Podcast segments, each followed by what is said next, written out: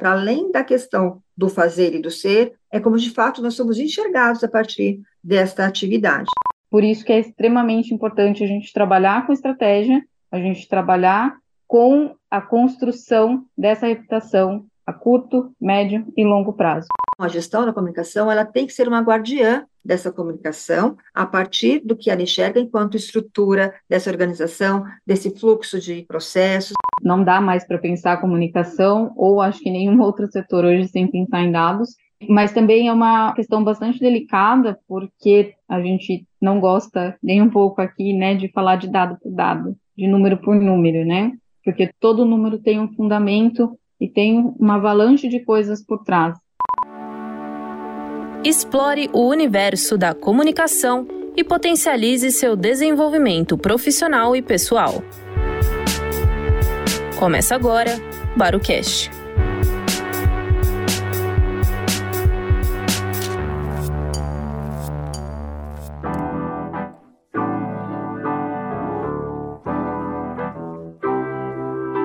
Olá, bem-vindos a mais um Barucast. Hoje voltamos para uma conversa dentro das nossas bases, onde eu, Érica Baruco, e a super parceira Bruna Carvalho traremos algumas contextualizações sobre o tema reputação. Oi, Érica, que bom a gente estar aqui de novo. Já fazia um tempo que a gente não batia um papo aqui com todo mundo, né? E hoje a gente vai falar de um tema que permeia 100% dos nossos dias, porque é impossível falar de comunicação sem falar de reputação que é um pouquinho do que a gente vai falar aqui hoje sobre os impactos que ela tem na comunicação e como a comunicação impacta na construção dessa reputação. Mas acho que vale a gente dar um pouquinho o tom do que é reputação, né?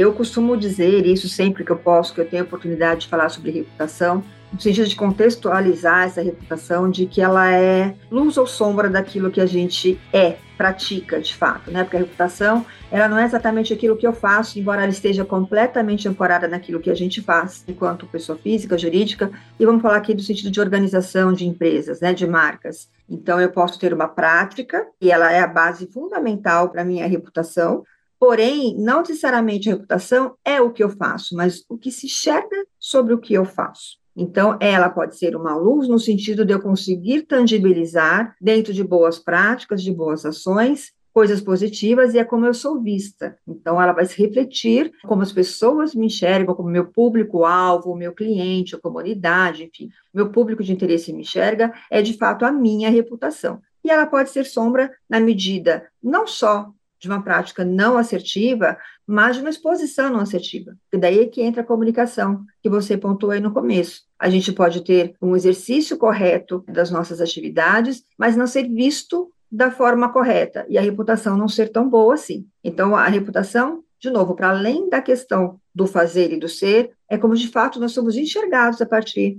desta atividade. Então, acho que esse é o ponto de partida para a gente começar a desdobrar esse assunto.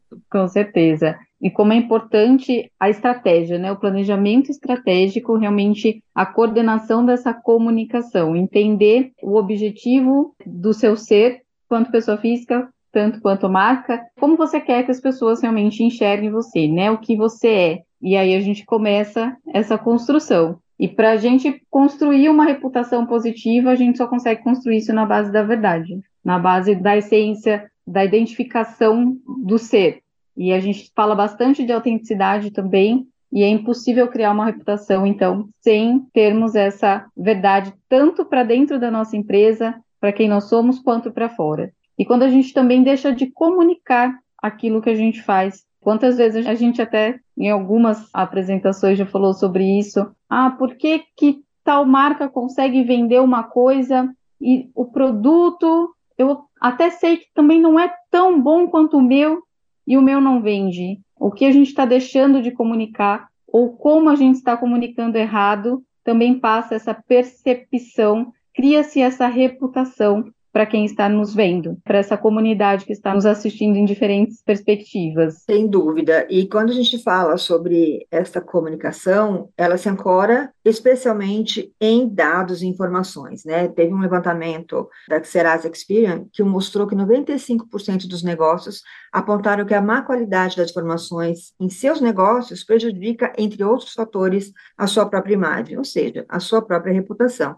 Nossa reputação se orienta por dados que vão alimentar a comunicação, seja para o público interno, como também para o público externo. E ela nos ajuda, inclusive, a mensurar essa imagem. E aí, dentro desse contexto da gente ter as informações corretas e trabalhar com informações corretas, a gente tem uma base de consistência e de perenidade dessas ações para que a gente tenha, de fato, dados consistentes. A gente não consegue trabalhar essa reputação, porque a reputação ela é uma construção de longo prazo, ou seja, ela não é amor à primeira vista. Existe amor à primeira vista por uma comunicação, por uma marca, por um produto, por uma venda, mas a reputação ela vai se dar numa convivência de longo prazo com aquela marca, com aquela empresa, com aquela organização. E então a gente precisa de uma perenidade de ações dentro de um fluxo para a gente poder construir e consolidar esta reputação trazendo aqui alguns exemplos, né? E você pode me ajudar a trazer outros, Bruna. Mas se você tem dentro de uma instituição de ensino, por exemplo, educativa, você quer mostrar reputação, você tem que trazer uma qualidade, um escopo de qualidade dentro do ensino, ou seja, a qualidade daquela grade, o nível de qualificação do corpo docente,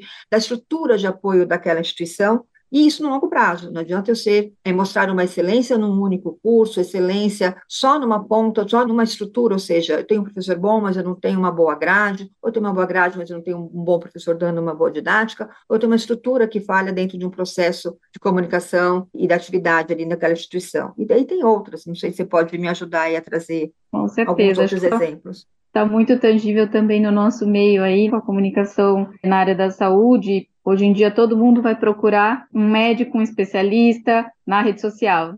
Como é que esse médico, como é que esse especialista conversa com esse público, o que ele comunica, como ele passa essa informação. Ele, hoje a gente tem muito a história do baseado em evidência, ele é baseado em evidência, ele tem a ciência como prática, e eu consigo analisar os pares deles também, né? Então, isso torna cada vez mais importante a sua reputação ser impecável e ser verdadeira porque se ela não é, a chance dela não se manter a médio e longo prazo, como você disse, é fatal. E ela vai acontecer. E quando ela acontecer, isso derruba realmente tudo que foi construído. Por isso que é extremamente importante a gente trabalhar com estratégia, a gente trabalhar com a construção dessa reputação a curto, médio e longo prazo, né? A gente precisa mantê-la no dia a dia, em todas as ações, em tudo que é feito, em tudo que é dito. É, acho que a gente pode traduzir aí a reputação, então, dentro desse processo da perenidade, como uma base, como uma fundação estrutural. Eu sempre gosto de desenhar palavras, né?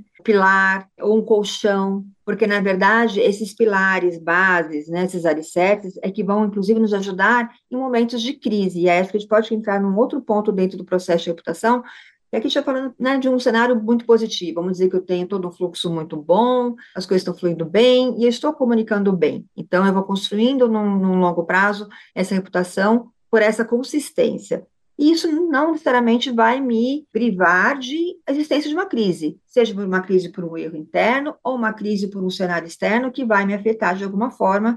E como é que esta, então, reputação vai me ajudar a partir desta base, dessa estrutura que eu tenho ali, que me trouxe um pouco mais de fortaleza para que essa estrutura não caia, ou para que, se cair, não se machuque tanto, não se destruir tanto. Então, acho que é importante a gente estar, talvez, até no processo de, falando um pouquinho da importância dela diante de situações críticas. Acho que a reputação, ela anda de mão dada com a confiança, né? Ela realmente traduz na tua comunidade a confiança, um elo que vai trazer esse colchão macio que você citou em alguma eventualidade e todos nós estamos sujeitos a acontecimentos não positivos.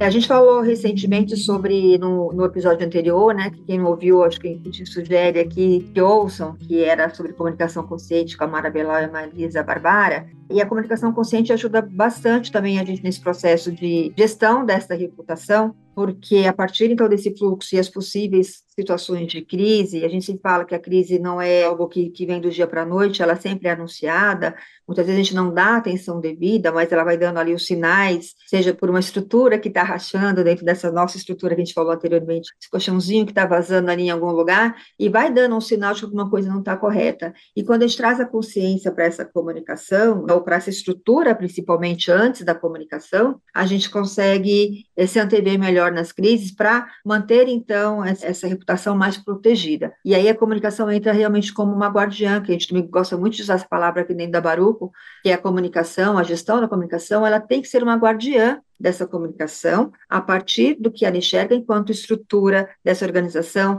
desse fluxo de processos, desse fluxo de pessoas envolvidas nos processos, esse fluxo de dados, informações que circulam dentro das organizações, para que aquilo que ela produz e aquilo que ela vende aconteça da melhor forma possível, conforme o planejado por ela. E aí, dentro do cenário de crise, a gente tem que entender, então, dentro do cenário interno e externo, e quando a gente fala de gestão e consciência dessa comunicação, no público interno, né, a gente se ancorar muito de, de dados, para que a gente, através de pesquisas internas, pesquisas de clima, etc., a gente entenda como é que está fluindo essa operação, essa organização, porque na primeira crise interna, ela pode tanto afetar a sua comunicação interna e seus fluxos produtivos, como também ela pode reverberar para um público externo. Então, acho que esse é o primeiro ponto que a gente tem que ficar de alerta em relação a essa monitoria e esse, ser esse guardião do processo o tempo todo. E a comunicação tem esse olhar o tempo todo, porque o core business da comunicação, da gestão de comunicação é esse. Enquanto o cliente está ali praticando a sua atividade também, que é seu fluxo principal de negócio, a comunicação está olhando dentro dessa atividade dele, onde a comunicação pode ser um potencial ou algo vulnerável, que possa se perder ali diante de uma distorção de processos, fluxos e da própria informação mesmo, do próprio dado que circula ali dentro. Com certeza. E quando a gente fala de dados, não dá mais para pensar comunicação, ou acho que nenhum outro setor hoje sem pensar em dados. Mas também é uma questão bastante delicada, porque a gente não gosta nem um pouco aqui, né, de falar de dado por dado, de número por número, né? Porque todo número tem um fundamento e tem uma avalanche de coisas por trás. Então, esse é um cuidado bastante importante também para a gente tanto avaliar os impactos positivos da reputação que a sua marca está criando, quanto para entender esses alertas, porque às vezes esses alertas eles não vêm em dados tão concretos ou numéricos, ele vem em dados sutis, em mensagens sutis a importância da gente realmente, da comunicação realmente estar atenta às sutilezas desses dados também, né, para entender essas vulnerabilidades, não só as vulnerabilidades, mas também às vezes é um dado sutil que nos mostra um potencial de avanço dessa marca também. Não entender dado por dado somente os números, né? Ah, eu tenho muitos likes, então eu tenho uma reputação maravilhosa ou eu tenho poucos likes, a minha reputação é péssima. Ele não se mede por a reputação não se mede apenas por esses dados numéricos, né? Ela tem sutilezas importantes para a gente entender e desenvolver outras estratégias em cima deles. E partindo até para a questão dos públicos externos, a gente tem diversas vertentes, vai variar muito também do tipo, do perfil de cada negócio, de cada produto, serviço e do que aquela marca, enfim, tem ali como cerne de ação e de comunicação mas a gente tem públicos diversos on e offline, dentro de formadores de opinião, de imprensa, da própria classe, daquele meio, e a opinião pública de uma forma geral. E quando a gente fala de opinião pública, é porque a gente está sujeito a contextos que estão fora, inclusive, do nosso negócio. Hoje a gente fala muito das práticas ESG, da gente ter uma sustentabilidade econômica, financeira, conectada com a gestão de pessoas e a gestão do planeta. Então, é, a gente tem ali três pilares dentro do ESG, que permeia todas as organizações de pequeno, médio e grande porte em qualquer setor. E eles impactam também nessa, nesse ponto da reputação e também orientado para essas questões desses públicos que a gente comentou aqui agora, imprensa, formadores de opinião, diversos agentes que estão no entorno da nossa atividade e que daí vão, ponto a ponto, se somar para ganhar maior ou menor impacto dentro de um coletivo da, que vai trazer uma imagem macro para nosso negócio e que pode ou somar ou pode realmente trazer ali um dividendo para nossa reputação. Faria aqui um parênteses em relação à questão do público, para o público interno mesmo. Hoje a gente tem nas mídias sociais uma âncora de muitas marcas para a construção dessa reputação, e muitas vezes o esquecimento deste público interno. E eles são tão importantes quanto ou mais para a reverberação verdadeira dessa reputação, da não maquiagem da rede social, da não maquiagem do que é levado para a imprensa, e a gente cuidar da nossa reputação também junto a este público, para que eles também sustentem, que muitas vezes a gente já viu acontecer dentro de uma empresa, eles sustentam a empresa em momentos de crise, porque entendem a verdade dentro daquela companhia. E o contrário também pode acontecer se isso não for trabalhado da forma correta com este público, né? Sem dúvida, isso que você trouxe agora basicamente se traduz um legado que você constrói e que ela pode ter um grande impacto positivo para conter um factual. É claro que, de novo, cada contexto é um contexto, cada cenário é um cenário, cada case vai ser um case. Eu posso ter um factual gravíssimo e que derruba um legado de uma vida inteira. Então, é, é, o peso do problema, do que acontece ali, que vai trazer maior ou menor impacto sobre essa reputação. Mas é claro, na medida que eu tenho já uma reputação, todo um legado construído, eu tenho muito mais chance desse colchão, dessa estrutura que a gente comentou aqui, suportar algum factual dentro desse processo, dentro dessa estrutura. Banca heroína, sempre forte e destemida, mas tem medo de ser feliz. Não tem medo de barata, passa embaixo da escada, mas tem medo de ser feliz. Enfrentando os perigos, nunca foge do inimigo, mas tem medo de ser feliz. Acho que para a gente começar a caminhar para o final, em relação né, para esse tema da reputação, acho que a gente retomar aqui umas palavras-chave que resumam o que a gente trouxe para esse entendimento sobre o que é esse trabalho e como a comunicação pode ajudar nesse processo, que a reputação representa, então, um norte para a gente em termos de ações, e que se ancora em segurança, em confiança, em consistência, pode estar também conectada com modernidade e evolução, no mesmo, no mesmo tempo que está conectada com, com tradição, e que tenha, de novo, sempre a perenidade. Tudo isso resume, de fato, numa autoridade. Tudo que eu construo diante dessas palavras que a gente trouxe aqui, nos traz um senso de autoridade sobre aquilo e que vai nos fortalecer para que essa reverberação, então, daquilo que o outro enxerga sobre aquilo tudo que eu faço, seja positivo. E dentro desse ponto, eu deixo para você de novo para trazer como é que a comunicação pode metrificar isso, uma coordenação de comunicação, uma gestão de comunicação, nos ajuda ou ajuda a empresa, uma marca, a metrificar essa reputação no dia a dia de uma organização, de uma marca. Acho que a gente tem muitos caminhos e o mergulhar nessa marca junto deste cliente, entender a verdade deste cliente. A gente usa bastante aqui o nós, porque não tem como ser, fazer este cliente sem ser este cliente em algum momento. Entender essas verdades, essas nuances, essas vulnerabilidades, para que a gente consiga entender este público também é, nos diferentes canais, seja com o público interno, as pesquisas de clima, que são extremamente importantes, e elas também precisam dessa perenidade que você comentou, porque não adianta eu fazer isso uma vez por ano eu não ter o retorno disso, não ter o feedback do que foi feito. Então, a gente precisa de um trabalho contínuo em cima dessas pesquisas, porque né, senão elas, também se tornam vazias. Nas redes sociais, a gente já tem as métricas que nos são fornecidas pelas ferramentas, mas, mais uma vez, reforço a importância da análise muito clara, muito próxima deste público, do entendimento desse cliente a esses dados, não olhar dados por dados. Isso é bastante significativo e tem um impacto bastante diferencial no, no que você vai tirar desses dados. E a imprensa também, né, que é um medidor bastante importante para a gente, quando isso é recebido, quando isso é noticiado, o impacto que isso tem também é uma métrica importante para a gente avaliar. Acho que são três caminhos que eu consigo, de momento, compartilhar aqui com todo mundo. Sim, públicos e ferramentas, né? Nos ajudam a, a ir construindo e monitorando esses dados e essas ações e, e trabalhando em cima delas para a gente se manter dentro desse objetivo, que é manter uma boa reputação diante dos nossos públicos, né? Bom, acho que é isso. A gente agregou aqui um, um conceito macro e trouxe aqui alguns desenhos sobre esses cenários e como ele é importante e pode ser bem tangibilizado dentro da nossa organização, junto com a comunicação.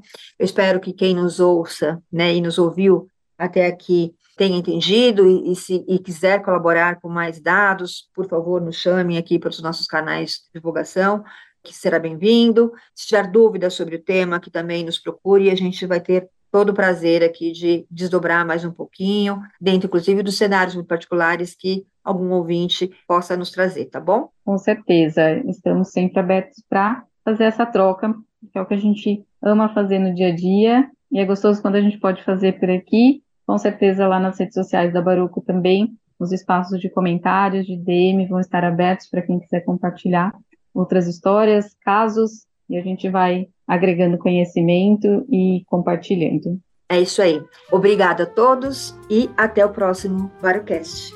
Tchau, tchau. Mesmo com todo emblema, todo problema, todo sistema, todo Ipanema, a gente vai levando, a gente vai levando, a gente vai levando, a gente vai levando essa gema explore o universo da comunicação e potencialize seu desenvolvimento profissional e pessoal. Barucast.